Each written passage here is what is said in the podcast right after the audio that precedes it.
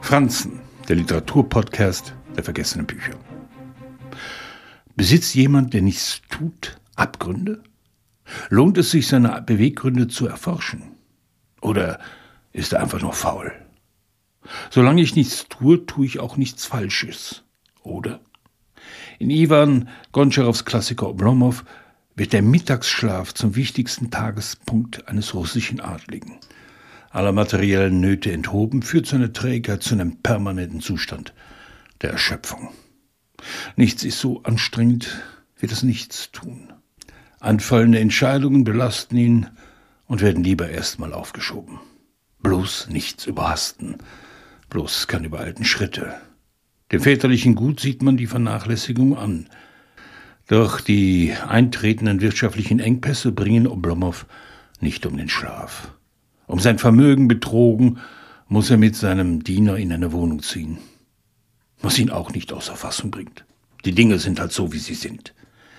Ivan Goncharow ist in der Übersetzung von Vera Bischitzky etwas gelungen, was selten einem Schriftsteller widerfährt.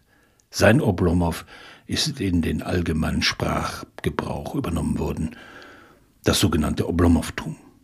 Mitunter äußerst komisch versteht sich Goncharow auf die Kunst der Langeweile, auch wenn sich Schatten auftun. Oblomows Ruin werden andere aufzuhalten versuchen, er selbst einen Schlaganfall erleiden. Selten ist Willensschwäche literarisch so kurzweilig beschrieben worden. Will man es poetisch aufwerten, kann diese Lebenseinstellung auch mit Muße umschrieben werden. Jenem Glückszustand antriebsloser Zufriedenheit. Selbst Olga, deren Weg er kreuzt, ist mit all ihrer Zugewandtheit und Anziehungskraft nicht imstande, ihn zu ändern. Das hohe Lied der Gleichgültigkeit, von Verlust und Melancholie geprägt. Mitmenschen unterstellen oft, dass ein Leben nur lebenswert ist, wenn man etwas schafft, etwas hinterlässt, Macht gewinnt, sie ausübt. Oblomov ist der Gegenentwurf. Warum sich an Profanes klammern? Manche Uhren ticken langsamer oder nie.